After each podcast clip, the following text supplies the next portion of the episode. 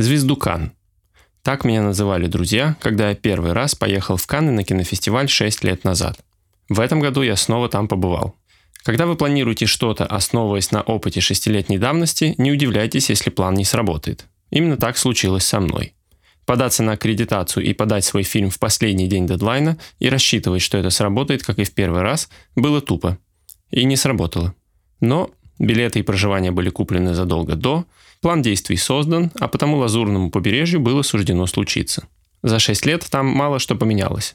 Город остался все так же маленьким, народу на кинофестивале все так же много, а дружелюбность нашего народа к своим же соотечественникам, и не только, все так же оставляет желать лучшего.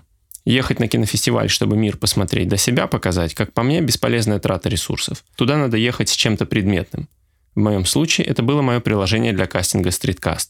Ехать без аккредитации можно, но нужно знать места, где тусит кинофестивальный народ и куда можно попасть без бейджа. А можно аккредитацию и купить. Благо, есть возможность сделать это посуточно. Но сразу после доказательства принадлежности киноиндустрии.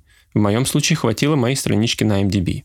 Аккредитация дала возможность зайти в закрытую часть набережной Круазет и успешно проверить идею стриткаста на всех присутствующих там странах. А идея очень и очень рабочая. А потом пришло время вечеринок.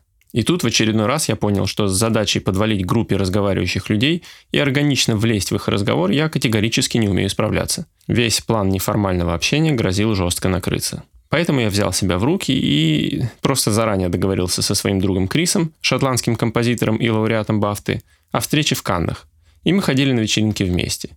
У парня язык без костей, и мы днем и ночью успешно знакомились с киношниками разных стран. Ну а когда он уехал, я и сам уже как-то сориентировался. В общем, набрав тонну контактов и по дороге познакомившись с несколькими интересными киношниками и интересными проектами, я расслабился, поняв, что поездка была не зря. И даже успел попутешествовать по окрестностям. Что было куда интересней, чем поджидать с телефоном у красной дорожки Тарантино, Ди Каприо, Питта, Сталлоне и других звезд, которые были в этом году.